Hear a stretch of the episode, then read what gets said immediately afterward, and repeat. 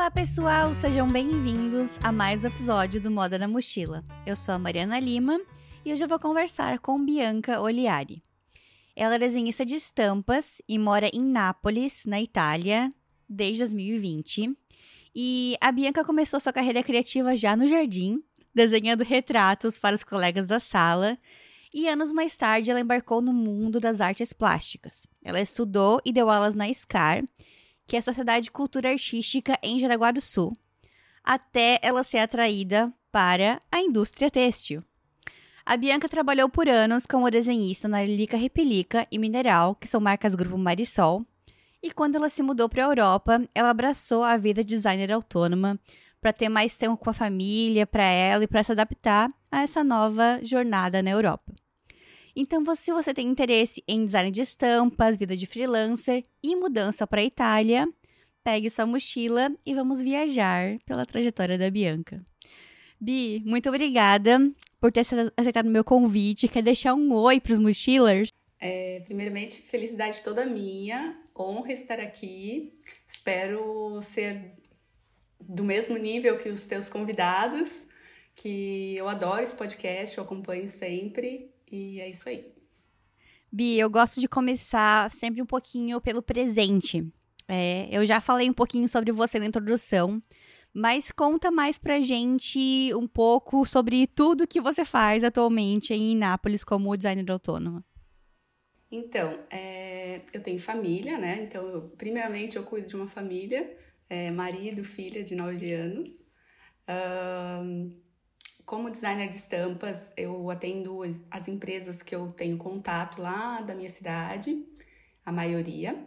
E como eu construí também o, o Instagram, a página profissional, alguns vieram também por lá, através do Instagram. É, também veio uma proposta de falar sobre tendências uh, através de uma empresa de Blumenau. Então, eu também estou fazendo esse trabalho em paralelo. E acho que é isso. Ah, e também já vendi também um, uma pesquisa de moda, que é aquele pack de fotos que, que a galera vem, né, para viajar e fazer das lojas. Cara, é muito legal isso, essa oportunidade que os brasileiros têm, né, de oferecer esse serviço. É, era uma coisa que tu tinha feito antes, já no Brasil, trabalhado com pesquisa de tendências, ou era só ou era mais focado no desenho mesmo?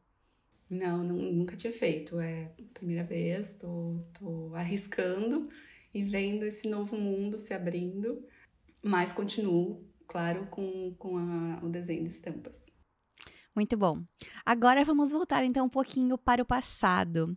Conta pra gente o que, que tu queria ser quando era criança? Já pensava em trabalhar com moda, com arte? Então, quando criança, acho que a gente quer ser muita coisa, né? Queria ser professora, queria ser veterinária, queria ser nutricionista, mas com certeza eu olhava para as artes, porque era uma das matérias favoritas na escola. Só que eu pensava assim, ah, mas eu não quero ser a professora de, de artes da escola, porque, né, como criança a gente não tem essa dimensão. Um pouquinho mais adiante, lá pelos 12, 13, eu queria muito entrar na área de design. Eu foquei assim, ah, eu quero ser aquele design de produto, para fazer um produto inovador. E aí, indas e vindas, não consegui fazer a faculdade de design, acabei no, no comércio exterior, que né, também é uma grande paixão viajar. E aí, uh, anos mais tarde eu, eu voltei para o mundo da moda. Sabe o que eu acho interessante também? Além do comércio exterior, eu vi que você também fez curso de automação industrial no Senai. Isso, então, teve essa fase, porque lá na escola, uh, chegava a oitava série, né? Hoje em dia tem até o nono ano, é, vinha né, o Senai e convidando fazer essa prova, e todo mundo queria fazer essa prova e queria passar. Eu nunca tive a intenção de fazer e passar, mas uh, como era um, um default, eu fiz, passei. Era para passar uma menina só para eletrônica, né? Na verdade, que eu fiz. É, e passaram três naquele ano, eu tive azar de, de passar e fiquei anos, né? Eu fiz, inclusive, a faculdade por conta disso, porque a, a, a VEG, né? pagava 50% do, da, da faculdade e eu consegui fazer. E tu acha que essa formação é, que você teve, que não era relacionada à moda, tanto de automação quanto de comércio exterior, te ajudaram de alguma forma a profissional que você é hoje? Cara, na área de design e moda, eu acho que não, não muito. A não ser que eu trabalhasse realmente com a área de importação, exportação dentro da moda que tem, né? Os buyers. Só que é muito engraçado, porque depois de formada, eu entrei na Marisol fazer uma entrevista para a área. Ah, sério? E aí eles, sim, eu ia fazer comércio exterior lá dentro. Aham. Uhum. E aí eles me perguntaram, tá, mas qual é o teu sonho? Eu pensei, cara, meu sonho é voltar para as artes. e eu respondi ingênuo assim. Eles, ah, tá. aí nunca mais. Eu, eu sei que eu saí daquela entrevista chorando, pensando assim, meu Deus, Bianca, o que, que eu tô fazendo, sabe? Por, quê? Por que, que eu tô Ai, distribuindo currículo? Não é isso que eu quero fazer. E, e aí mudei a rota pra, e voltei para as artes. Então fui uh, fazer a, a, aula de artes na, na SCAR. E ali também uma amiga me puxou e falou: vem trabalhar com, com a gente, a gente tá precisando de desenhista. Uhum. Do nada, assim, mas o que, que faz o desenhista? Eu não, não tinha muito esse conhecimento e tal. E aí eu fui aprendendo, claro, o conhecimento que eu digo da área, né? Porque eu fiz uns cursos para aprender Photoshop, Illustrator, enfim, todos esses pacotes, Corel na época, né? E, e aí a gente foi aprender, eu fui aprender na prática nesse estúdio, então foi muito bom porque no mesmo ano, assim, até quando eu entrei nesse estúdio, eu falei, olha, um dia na semana eu vou, não vou vir, porque eu tenho já esse compromisso, eu dou aula. E aí a gente combinou isso, a gente ficou esse ano intenso, assim, uh, trabalhando nessa, nessa área e me redescobrindo. Voltando para minha rota, parecia, assim, uma sensação de alívio. Caramba, então no fim das contas, tu agradeceu essa entrevista da VEG, que, da Marisol, que não deu certo para área de comércio exterior, porque não te fez refletir, né, pra mudar, trocar a rota pra carreira que você realmente sonhava. Que, que história, hein? Que história. Sim. Conta pra gente, então, como é que foi esse início, assim, o que que tu acha importante para alguém que tá fazendo uma transição de carreira? O que que tu daria de sugestão para essa pessoa focar, por onde começar na transição de carreira? Eu acho que começa internamente, né? Eu acho que tem que sentir o que está acontecendo dentro para tu não seguir aquela vida que não faz sentido para ti. Tu tem que ser autêntica e sincera contigo. E, e aí começar a mostrar isso pro mundo, as tuas intenções, falar com as pessoas que tipo, olha, eu tô querendo fazer isso, né? Eu tô querendo dar esse passo, que aí as coisas vão se abrindo. Eu acredito muito nisso, assim. Nossa, eu acho isso muito interessante, que é uma coisa que eu sofri um pouco assim quando eu cheguei aqui no Canadá. Eu sempre gostei de trabalhar com moda, eu sempre soube que eu ia trabalhar com moda desde criança, sempre falo que isso é um privilégio, assim, porque é muito difícil as pessoas já saberem desde cedo, né? É, a gente tem 18 anos, a gente tem que escolher faculdade, escolher tudo. É muito difícil, então eu falo que é um privilégio meu. E quando eu vim aqui pro Canadá, por algum tempo eu fiquei assim, pouco tempo, mas algum tempo eu fiquei assim, será que eu troco pra uma nova área? Porque eu via histórias de muitas pessoas que trocavam de área quando vinham para fora do Brasil. E, e aí, é, quando eu comecei a participar, a tentar me incluir um pouco mais na comunidade canadense aqui, é, participar de eventos de empreendedorismo, mesmo não tendo empreendimento nenhum, eu só ia lá para ouvir a galera falar mesmo, para os workshops. Eu sempre me introduzia e falava tudo que eu fazia, assim, ah, eu tô aqui, me mudei, tô vendendo brigadeiro e também, by the way, sou estilista de formação no Brasil, trabalhei por muitos anos como estilista de infantil lá. E as pessoas sempre tinham alguma coisa para falar sobre isso.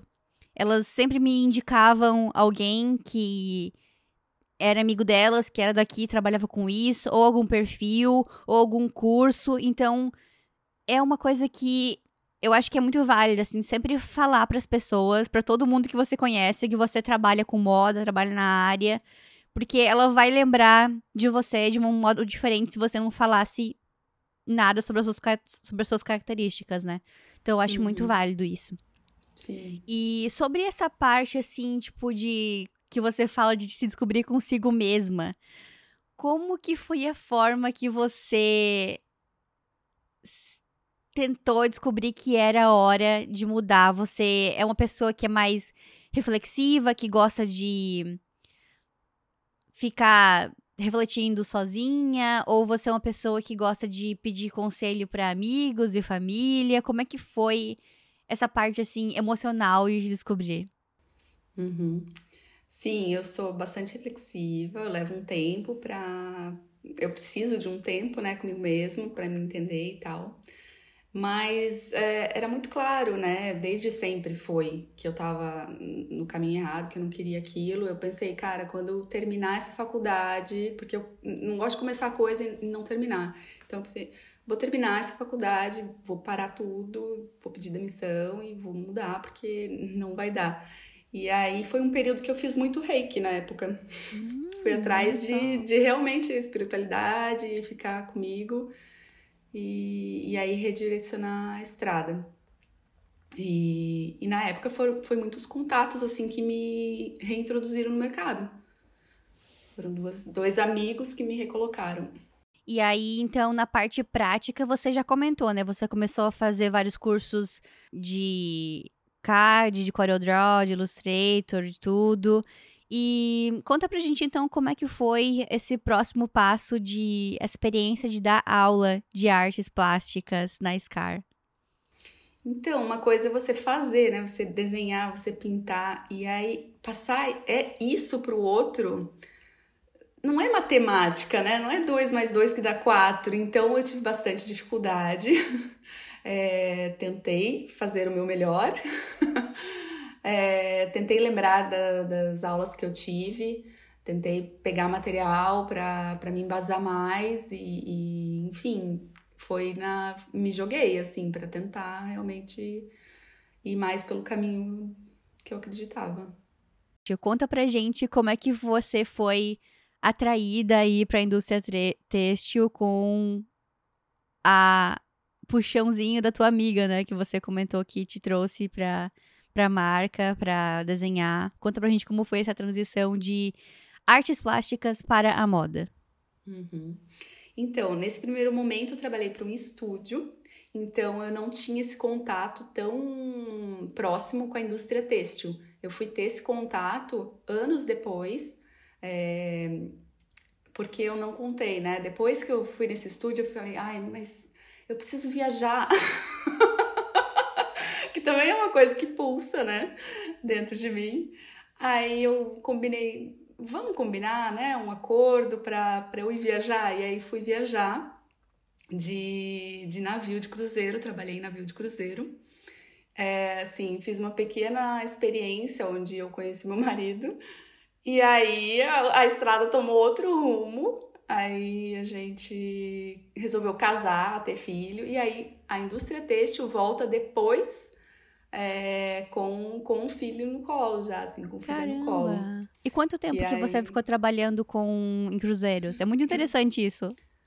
É, então, esse trabalho no Cruzeiro foi só um, um, contrato que eu fiz, foi só uma experiência de verdade, assim, porque, enfim, lá também não era a função que eu desejava, né?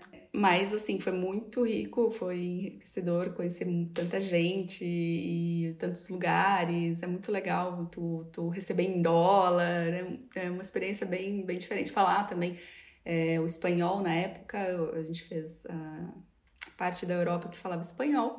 E aí eu tinha esse, esse idioma também como fluente, então... Uh, foi bem bacana.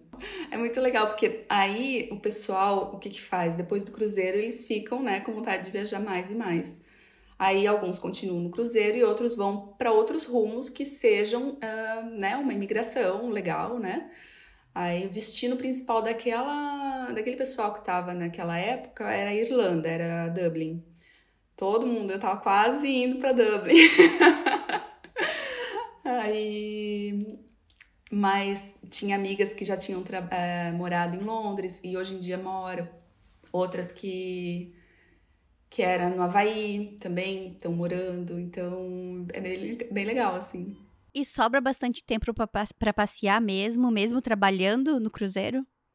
Depende da função. A minha função não sobrava, mas o que tinha de minuto, hora, eu ia e, e, e, tomava um banho de mar, se, de, se desse, e depois voltava a trabalhar. Cara, que legal. E o que, que tu fazia no cruzeiro? Eu era garçonete de bebida. Então as gorjetas eram melhores ainda. Não tinha? Não tinha ah, ah, no cruzeiro é, é livre, né? Esqueci.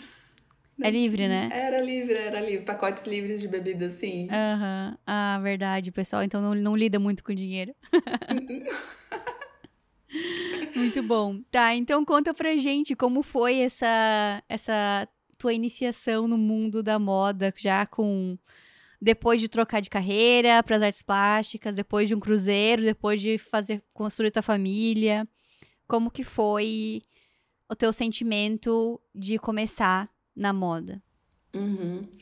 Ah, então, primeira vez, assim, primeiro dia que eu entrei numa fábrica, é, foi bem emocionante, assim, porque eu via, né, todo aquele processo de produção, estamparia, é, corte, costura, tudo, né, a embalagem, e aí tu olhava, assim, tinha os desenhos que, que a gente deveria produzir. Então, a partir do momento que eu comecei a produzir esses desenhos e ver toda aquele, aquela produção enorme de estamparia, né, tudo mais, é, eu fiquei bem impressionada, assim. E isso eu tô falando da, da primeira empresa, né, que era menor do que a, que a Marisol, e daí depois eu fui para Marisol, então era maior ainda, né, o primeiro dia lá, a gente vai conhecer a fábrica e é gigante, na época tinha o setor de meias também. Então, a gente fica assim, coração, meu Deus, é, um pouco preocupado, né? Porque se eu errar um negocinho, quando a gente faz aquelas estampas cilíndricas, né? Tipo, de, de cilindro, de rapor. É, se eu errar um negocinho aqui, a culpa vai ser minha e vão ser. São vários é. rolos impressos errados. E rolos também. É. Nossa, uma coisa que eu sinto falta são esses tours de fábrica por estamparia, porque a empresa que eu trabalho hoje, ela não tem estamparia. E eu consigo lembrar, assim, da, vibra... da vibrância, vibração, da... das cores, o cheiro da, da, dos pigmentos, das tintas, dos químicos. Eu adorava esses tours, que eu trabalhei na Malve por muito tempo, né? E além do tour, a gente também tinha acesso à, à estamparia. Então era só chegar lá e ver o teu tecido sendo impresso na hora, não podia, não precisava pedir autorização para ninguém. Isso era muito legal, é um privilégio de quem trabalha com moda, de quem trabalha perto de uma fábrica de moda, né? De ver ali, discutir com o pessoal da produção que pode melhorar, o que não pode. Nossa, eu adorava isso. Sinto falta dessa parte da estamparia, porque agora a empresa que eu trabalho, ela tem é, produção aqui no Canadá, mas é mais a costura, a parte de costura, né? Mas já, já ajuda um pouco a amenizar essa saudade de passar no meio da fábrica. Muito legal. É muito legal, até para ver os erros, né? Para poder evitar eles, conhecer mesmo, assim, de pegar o cilindro, pegar na mão, ver como é que funciona, até mesmo digital. É bem importante. Eu acho que cada vez mais é mais raro, né? Ter esse acesso né? As produções, enfim, a gente sabe como é que é. Esse estúdio que tu trabalhava antes, um, então você também chegava a fazer estampas ou não fazia? O que que, o que, que sim, fazia sim, lá? Sim, estampas localizadas. Ah, tá. Entendi. Lá eram estampas localizadas para todas as empresas bem pequenas, assim, do Jaraguá e região. Uh, esse primeiro estúdio era estampas localizadas, então era um mundo. Aí quando eu fui para né, a empresa têxtil, eu comecei na estampa rotativa. Ali ganhou meu coração. eu adorei, eu adoro, eu adoro fazer estampa rotativa, é o meu foco hoje em dia. Como que era a parte do desenvolvimento, assim? Era... Tinha bastante desenho à mão também, ou era mais digital? Como que funcionava a criação? Como é que era o teu dia a dia? lá na empresa para quem também quer trabalhar como designer de têxtil, é, dar assim um, um uhum. resumo de como é que era o teu, teu dia a dia como desenhista de estampas numa empresa grande. Uhum. Então, vai depender do briefing, né? Uh, quando eu trabalhava no estúdio, era basicamente muito manual. Aí na primeira empresa também era bastante manual. Mas dependendo do, do briefing, uh, às vezes é uma estampa mais fotográfica, ou às vezes é uma coisa. Uh, por exemplo, trabalhando na Lilica, às vezes a gente precisava pegar o personagem e, e trabalhar com ele. Teve uma época que a gente trabalhou também com licenciados, então a gente trabalhava com os elementos já dos licenciados prontos e montava outras propostas de estampa, assim como o mundo replica. É, então é, vai depender de que marca a gente está falando, né? O profissional vai trabalhar, mas é importante, eu acredito que é importante saber ah, manual e digital, os dois, né? Até para te enriquecer, por exemplo, para tu fazer uma pintura digital, tu tem que ter uma noção de como ela é feita manual, eu acredito eu, né? Para ter uma entrega melhor. Muito bom. Sabe que eu queria falar contigo que eu sei que tu me contou já na tua história sobre os concursos de desenho que você participou. Não, é que tem uma história bem engraçada nesses ali. É, uma é, ok, a gente foi pra. É, na escola, né, tinha o concurso do Lions Club, que era o Cartaz da Paz, acho que tem até hoje. E aí, beleza, a gente, né, fui pra final e tudo mais. Uh, mas tem um, uma história engraçada que é o, o do carnaval, que a gente tinha que fazer máscaras de carnaval. É, o shopping tinha recém-aberto, assim, e ele lançou essa, esse concurso e quem vencia ganhava um celular. E na época, tipo, celular era. A gente tá falando dos primeiros, sabe aquele Nokia azul, assim? Da cobrinha. Da cobrinha. Do jogo da cobrinha. Tinha um joguinho. Aham. Tinha um Motorola preto. Então, é, eu levei os dois. e nunca mais se teve esse concurso. Tu ganhou os dois concursos? Eu ganhei, Isso. tipo, primeiro e segundo lugar. Uh, então. Caramba! Aí ficou com dois celulares, mas não tinha ninguém para ligar. então, é, eu tinha uns 15 anos e foi meu primeiro celular. Na verdade, eu, eu fiz um pouquinho, né? Uma das máscaras eu fiz em colaboração com a minha mãe, daí coloquei o nome dela, e aí uhum. o celular foi pra ela. Uhum. a, a gente já se conversava, pelo menos. E teve um concurso que tu me contou que levou uma das tuas artes para os Estados Unidos. Que concurso foi esse? Esse é o do Lions, do Lions Club, que, ah. que era um, um cartaz. E aí no ano seguinte, porque assim, no fundo, no fundo, o que, que ela queria? Viajar, porque o ganhador ia para lá. Ah, é? E tu foi? Sim.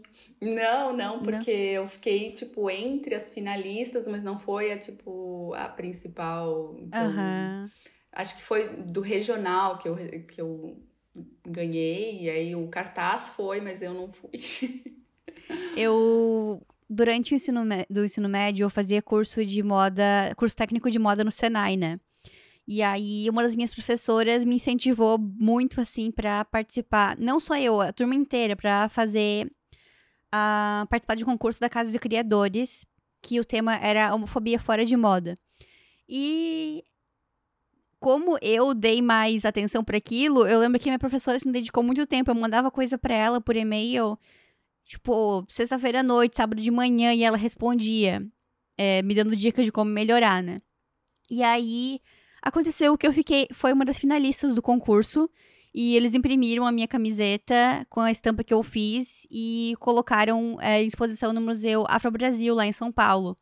E eu me arrependo até hoje de não ter me enchido o saco da minha mãe para pegar um ônibus e ir lá ver a minha camiseta exposta.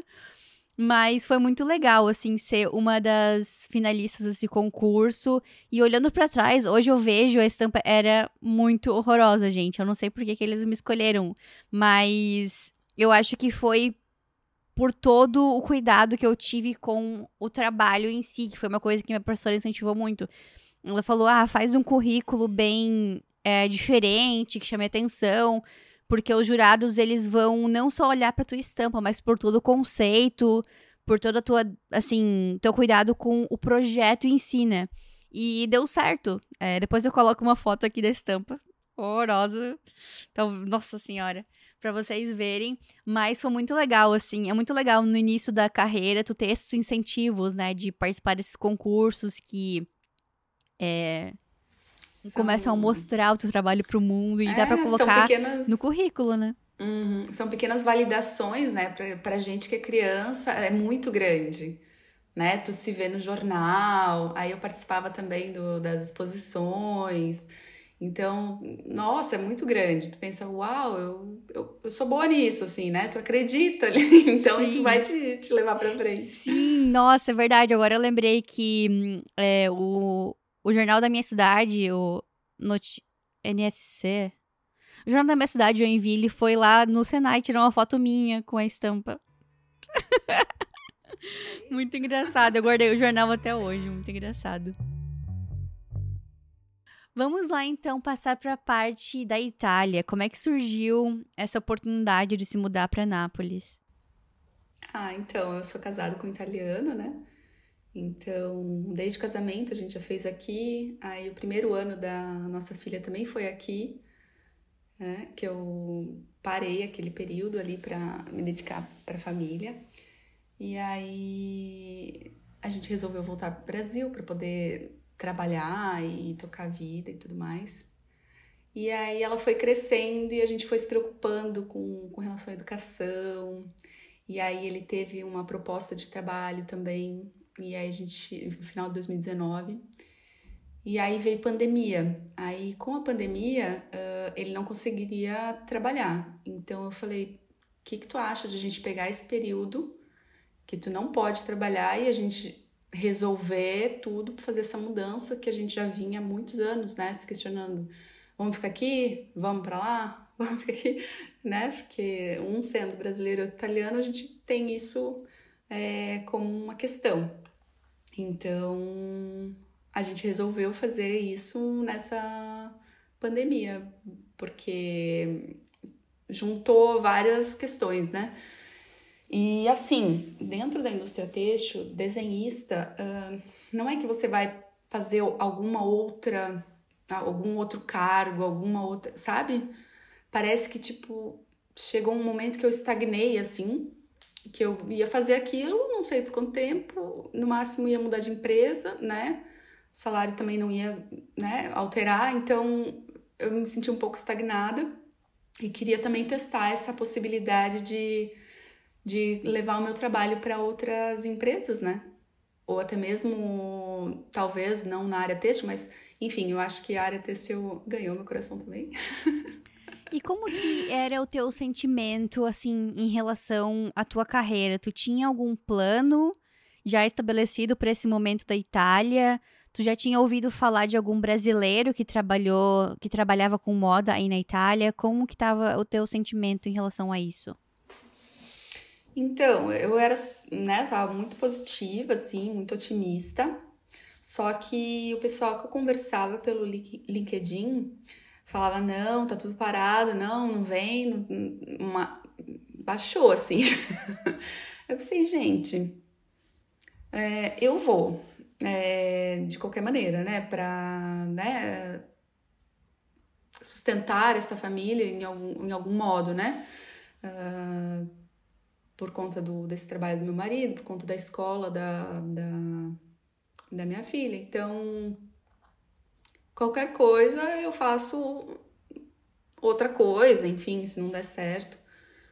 Mas eu, eu, vim, eu vim otimista achando que seria mais fácil de entrar no mercado aqui, de fazer tipo freelancer direto para cá. E até o momento eu não me arrisquei muito, eu tô ainda apreensiva e eu fiquei com o seguro, assim, né? Com quem eu já conhecia. Falei, olha, tô, tô me mudando, se precisar de, de freelance eu tenho, né? Como fazer. Mas quando eu vim, eu vim bem assim. É, especialmente por causa da pandemia, né? De certo, o pessoal tava Sim. falando isso porque eles também estavam desanimados. E aí estavam dando as dicas dicas de não vir por causa desse desânimo e falta de emprego que a pandemia gerou, né? Teve uma brasileira que falou assim: Ah, então, eu, eu trabalho com o Brasil. Eu tô aqui, mas eu vendo pro Brasil. Eu pensei, tá. Então, eu, no mesmo mês, abri um MEI E, e pensei, já vou abrir, se precisar, tá aqui. Como que tá sendo essa experiência de ser freelancer full time? Quais são os lados positivos e negativos dos dois, do CLT e do da vida de designer autônoma? Hum, boa pergunta. então, CLT é segurança, né? Que tu sabe quanto que vai chegar no próximo mês e que vai chegar. Então, segurança financeira, tá tudo em dia, tá tudo certo, uma calmaria. Ter horário também, né? Tu sabe o horário que tu tem que chegar no trabalho, o horário que tu tem que sair.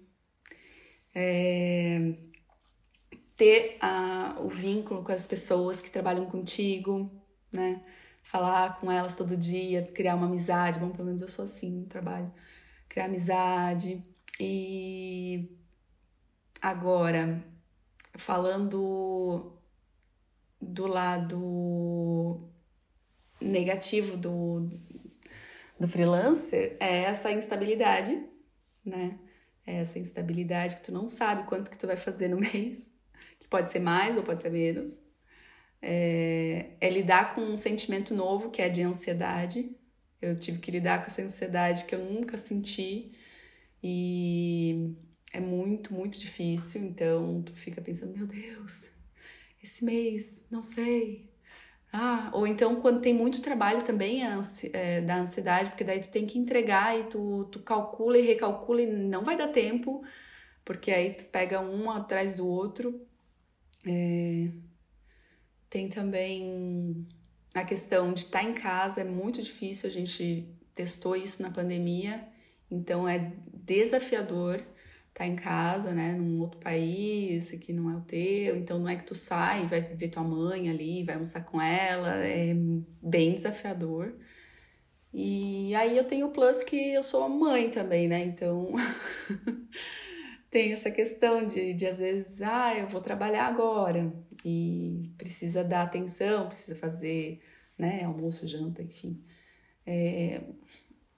Agora, o lado positivo de ser freelancer é essa flexibilidade de horário e tal. Não é que tu trabalha menos, mas que tu não precisa dizer para alguém que tu vai resolver alguma coisa. E essa questão de ir visitar feira, que eu acho que, claro, sai do teu bolso, mas tu vai e, e é pro teu crescimento, pro crescimento da tua empresa, né? É...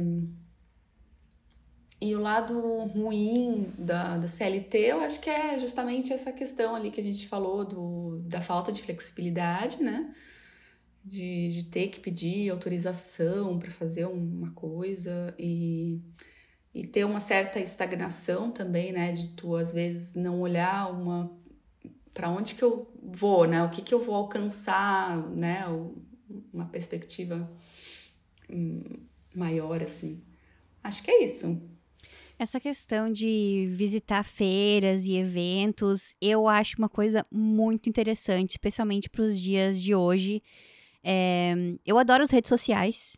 Eu tô aqui fazendo conteúdo, mas eu sempre tento pensar em formas de como que eu posso fazer as pessoas conhecerem o podcast, é, conhecerem o meu produto sem ser pelo Instagram.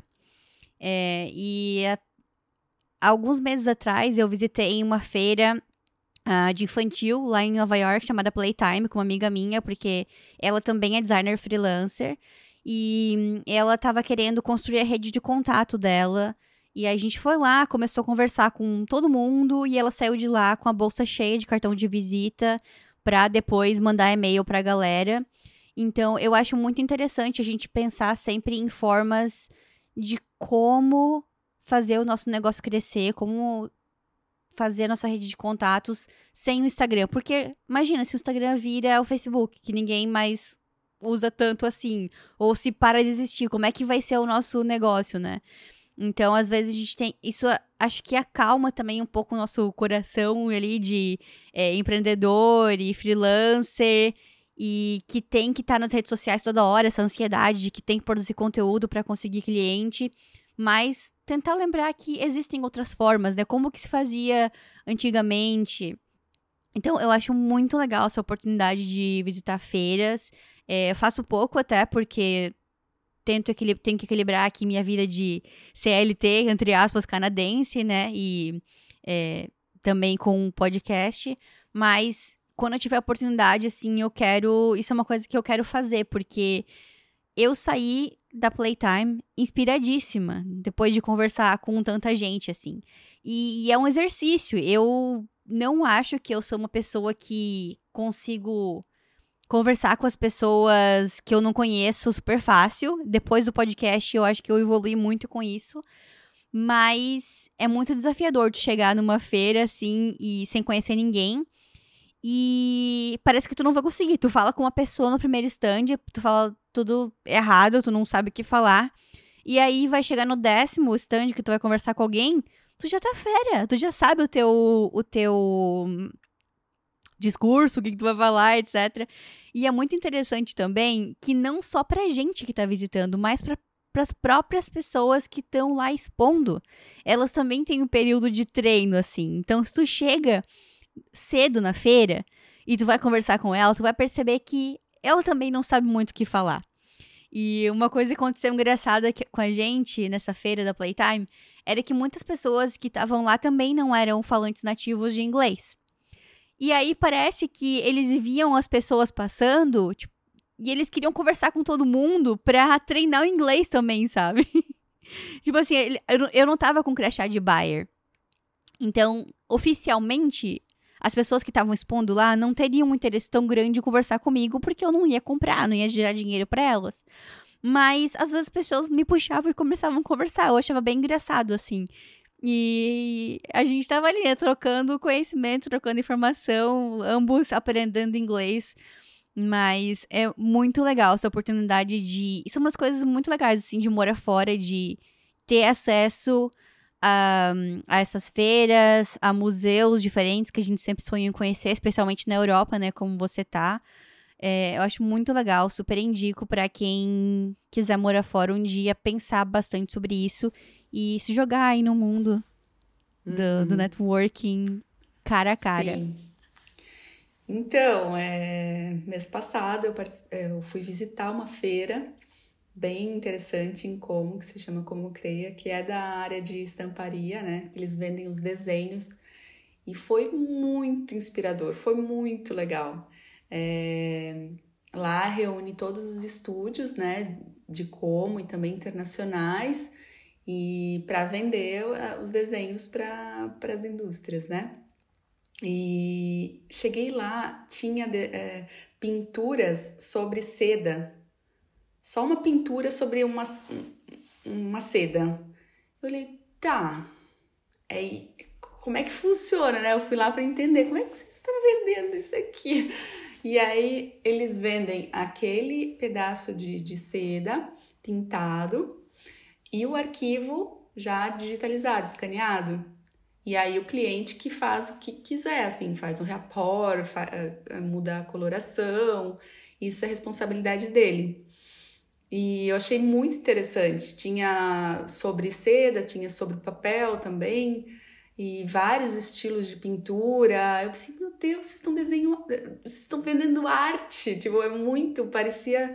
Eu olhava assim, gente, posso tocar? Claro, pode tocar. Como que eu posso tocar? Parecia um quadro, sabe? Porque é uma, tu, tu via a textura da tinta. E aí, meu Deus, se todo mundo tocar, vai, vai estragar. aí fui lá com todo cuidado do mundo, só para dar uma olhadinha, uma, bem inspirador, assim, bem bonito as coisas. E eu também não era buyer, né? Então, tinha estúdio que eu chegava e falava: olha, quando vier um buyer, sinta-se à vontade para atender, porque eu quero só trocar uma ideia. Eu sou brasileira, uhum. eu sou designer, quero entender o mercado, como é que funciona. Então, uh, os estúdios que, que estavam presentes, a maioria são né, é, estúdios que, que trabalham com pessoas que estão lá, estilo CLT, assim, que vão presencial e, e tudo que é criado lá fica lá, e, e enfim, porque eu também fui na, na nessa condição de fazer um networking para oferecer meu trabalho, né? Tipo uma colaboração. Aí teve um estúdio lá da, da Suíça que, que gostou do meu trabalho e, e que trabalhava com, com freelancer. É, mas a maioria não, não trabalhava com freelancer. E aí, enfim, eu preciso retomar esse contato para ver se vai dar alguma coisa, mas achei bem interessante para entender como é que funciona. E tu sai de lá muito inspirada, até a viagem em si, é, numa, numa vila que é super é, rica, enfim, era muito legal. E qual que é a língua mais falada nessas feiras que você já visitou? Então, ali foi italiano, mas assim, o pessoal tem que saber inglês também. Tinha também algum estúdio da França, da Espanha, dos Estados Unidos, do Reino Unido. É, só que o que eu observei, os buyers iam muito nos estúdios ali do, da Itália e de como eles focaram muito ali. Eu olhava assim os estandes do pessoal que falava inglês, a maioria tava bem tranquila assim. E, e tava bem concentrada. Foi o que eu observei, assim, no, nos dois dias de feira. Mas tu acha que seria mais pela barreira da língua mesmo, de, de não falarem inglês ou não falarem italiano? Ou pelo estética dos eu, desenhos da Itália? Eu, eu não sei te dizer, mas pelo que eu observei, os estúdios que eram de fora, eu não sei se é porque tiveram que colocar as coisas tudo muito na mala, que não se arriscaram a trazer coisas, os desenhos originais, trouxeram já uh, estampados na, na, no tecido, né? Na bandeira. Então parecia que não chamava muito. Quanto mais uh, o desenho tá pronto, tinha, tinha estúdios que levavam na peça então parecia que tu estava numa loja, não chamava. Parecia que os estúdios que traziam o desenho, assim, é, eram mais impressionantes. O pessoal queria ver mais, sabe? Bi, tem alguma marca ou tema ou veículo que você tem um sonho de trabalhar um dia, de criar para essa marca ou veículo ou tema de coleção? Então, eu, eu gosto muito assim da pegada adulto feminino. Eu gosto também muito dessa pegada de sustentabilidade real. Então, se eu encontrasse alguma marca mais nessa pegada, eu ficaria mais feliz de trabalhar para alguém que está realmente preocupado com algum tipo de, de sustentabilidade, de pagamento justo, né? Trabalho justo, honesto aos funcionários. E, enfim, uma, eu, é isso, assim, não, não tenho uma, uma preferência para uma empresa específica. Uh, vamos agora então para o nosso quadro. Se você já ouve o podcast, você sabe o que eu tô falando. É o Fashion Library, que é biblioteca do Moda na Mochila. Então deixa pra gente uma dica de livro, filme ou série que te marcou nos últimos tempos. Só que não é relacionado à moda. Não precisa ser relacionado à moda. Porque a série que, que eu amo de paixão é This Is Us, que já tá assim, né? Todo mundo já falou. Mas a última temporada saiu esse, esse ano, né? E é maravilhosa, eu amo. É... Aí tem também o livro da Viola Davis também, que é uma grande estreia, que é maravilhoso. Agora então, o nosso próximo quadro é para onde que você levaria sua mochila?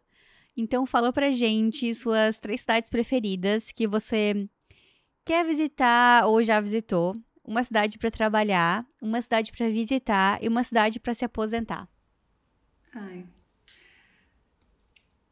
então, eu tenho muita curiosidade de muitos lugares, obviamente, mas tem um específico que é Jerusalém. É bem particular, assim, mas é que, né, toda uma construção, uma história foi feita, né, nessa cidade. Eu tenho muita curiosidade é, para visitar. Agora, para trabalhar, eu gostava muito da, da minha cidade para trabalhar. É... Fala com a tua cidade. Mas... De novo, para quem não, não, não prestou atenção no início. É Jaraguá do Sul, Santa Catarina. É um polo industrial, uh, indústria têxtil, indústria é, de motores, de automação. Mas eu não, não tenho essa. Não, não almejo essas grandes coisas assim, sabe? Ah, meu sonho trabalhar em tal cidade. É, meu sonho, meu propósito é com a família, né? A gente tá bem, então se eu conseguir trabalhar daqui e minha família tá bem, tá ótimo. Pra se aposentar? Então, a gente veio pra cá com a intenção de ir pra uma cidade pequenininha, litorânea, e a gente ainda não conseguiu. De repente, a gente poderia se aposentar numa cidade um pouco mais tranquila, um pouco menor. e, e é isso. Agora fala pra gente então os teus contatos, os teus serviços, vende o teu peixe aí agora pro, pros ouvintes. Então, eu sou desenhista de estampas, estou na Itália e meu contato é pelo Instagram, uh, Estúdio Bianca Oliari. E lá você vai ter na bio o link para WhatsApp, para e-mail. É... E é isso. Bi, muito obrigada por ter aceitado o meu convite. A gente está aqui chegando ao fim do, da viagem pela sua trajetória. É, adorei ter você aqui comigo, todo o sucesso do mundo e que um dia espero que a gente possa se encontrar aí na Itália para eu te conhecer pessoalmente. Obrigada, Mari. A casa está aberta. Foi um prazer participar desse episódio e sucesso para ti também.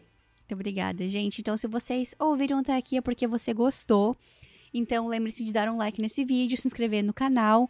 E se você está ouvindo pelo Spotify, também tem a opção ali de seguir a gente e dar cinco estrelas. Não vai lá, dá a nota. E se quiserem mandar mensagens para mim, o Instagram é Moda na Mochila, vocês já sabem. Beijinhos e até a próxima!